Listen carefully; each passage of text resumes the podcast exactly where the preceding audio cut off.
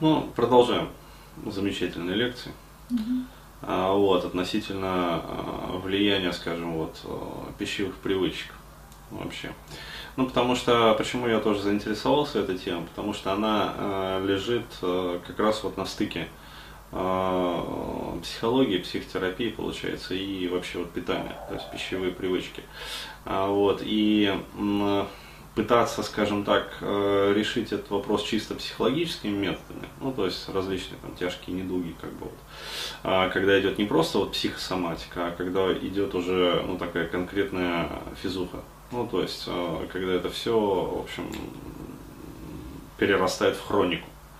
Да, то есть, когда психосоматика становится уже хроническими какими-то заболеваниями, то есть, что это значит? Это значит, что э, проблема провалилась на уровень тела, то есть, окончательно. И когда уже у человека сформирована хроника, э, вот, то пытаться лечить это как-то психотерапевтическими методами, ну, это, ну, мягко говоря, вот, бессмысленно. Вот. А, то есть э, здесь уже необходимо подключать врачей как бы, и лечить, соответственно, тело в том числе. А вот другое дело, что если не изменены привычки у человека, а что такое привычки? Это по сути вот рефлексы условные, которые, ну скажем так, у нас наши родители вот вырабатывают. А, то есть, ну, мало кто у себя сам какие-то привычки вырабатывает. Чаще всего это вот вырабатывается воспитанием, то есть многократным, там, тысячекратными повторениями одних и тех же действий, да, то есть на протяжении, ну, скажем, периода. А, вот определенного жизненного детства, и потом это все вот формируется. А, вот. То есть вот на примере, а, пожалуйста, того, как еще могут пагубно влиять вот эти вот привычки, да, которые, получается, действуют вот через механизм вот этой межпоколенной передачи и передаются, по сути, по наследству.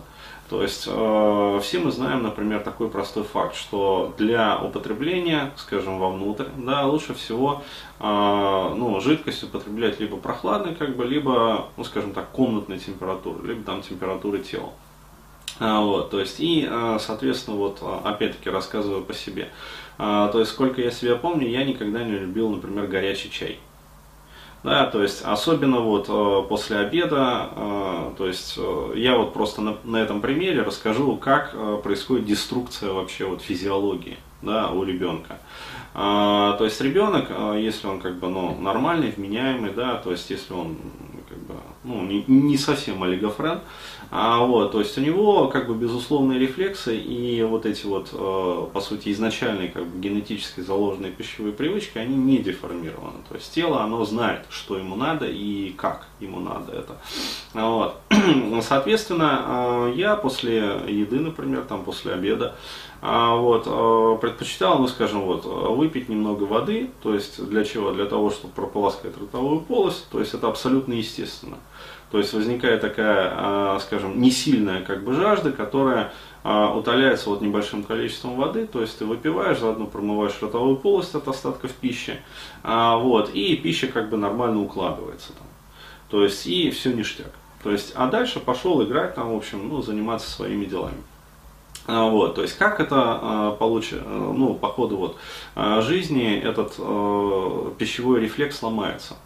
То есть, э, сколько себя помню, вот, э, сколько вот я пытался выйти из-за стола, да, то есть я наелся, э, все как бы, то есть хочется выпить воды, выйти из-за стола, пойти заниматься там своими делами. А вот, меня всегда останавливали, возвращали за стол, ну, по крайней мере, как-то вот э, воздействовать на меня пытались. Вот, и заставляли пить чай. То есть мало того, что это э, минус э, в том, что э, пьется, э, ну скажем так, избыточное количество жидкости. То есть это раз. А столько пить жидкости после приема пищи ну, не нужно, не требуется. Необходимо пить э, жидкость до приема пищи. А, вот, а, либо во время приема, то есть небольшими порциями, но опять-таки немного. А, вот, то есть после приема пищи жидкость пить в таком большом количестве не рекомендуется. И уж тем более не чай. Лучше пусть это будет вот вода. Далее, меня, сколько вот, опять-таки, себя помню в детстве, это просто писец как люто меня вообще вот выносило и выбешивало, когда меня пытались приучить к горячему чаю. То есть а, это вот даже не представляете, то есть э, какие вообще вот ухищрения, какие вот, какое давление психологическое, какие там, я не знаю, на стыд пробивали, на вину, то есть э, да ты не мужчина, короче, то есть все мужики пьют горячий чай.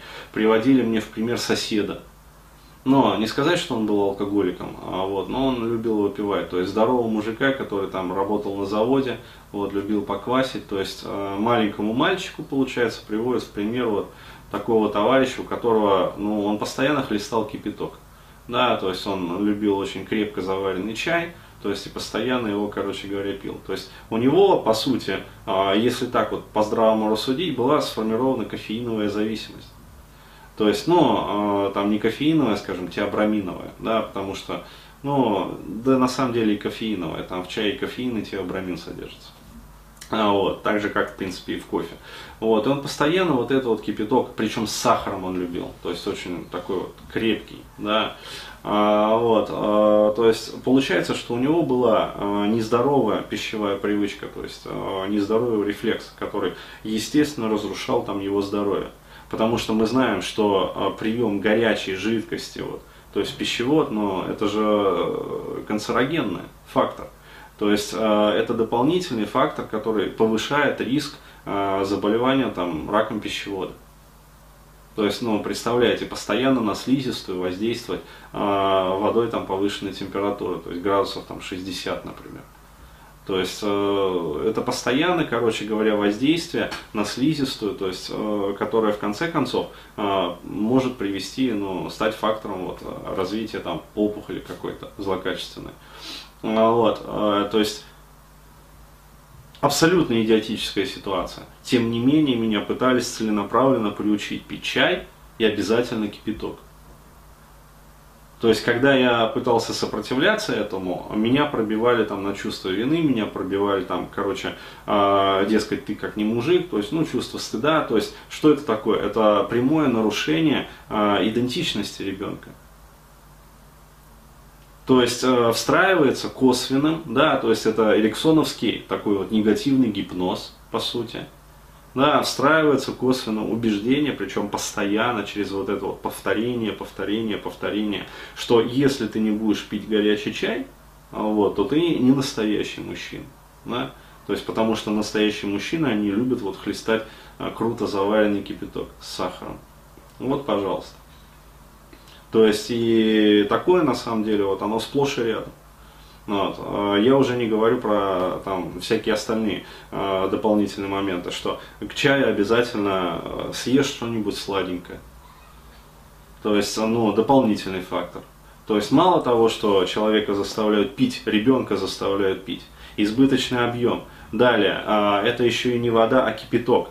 Далее, это еще и кипяток, заряженный э, этим самым кофеином, то есть крепко заваренный чай. Ну вот. Мало того, он еще и с сахаром, мало того, еще и с конфетами с какими-то. Или там с печеньками, с пряниками. То есть э, формируется пищевая привычка, то есть это условный рефлекс вырабатывается на протяжении лет жизни. А вот, э, условный рефлекс, который потом, э, от которого потом ну, человек страдает. Вот. А это же, это же не обрабатывается процессуально ориентированной терапией. То есть рефлексы, они не снимаются психотерапией вообще. Вот, то есть рефлексы снимаются исключительно перед дрессировкой.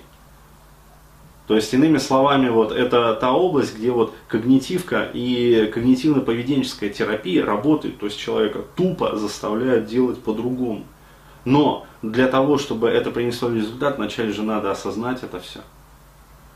Ну, вот. То есть и получается ну, патовая ситуация, когда вначале у ребенка вырабатывают неправильные рефлексы, то есть целенаправленно вырабатывают неправильные рефлексы.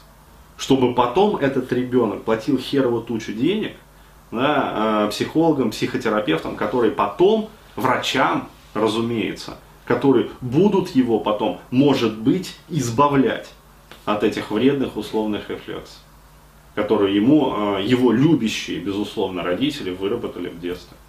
То есть, ну не маразм ли? И такое вот сплошь и рядом.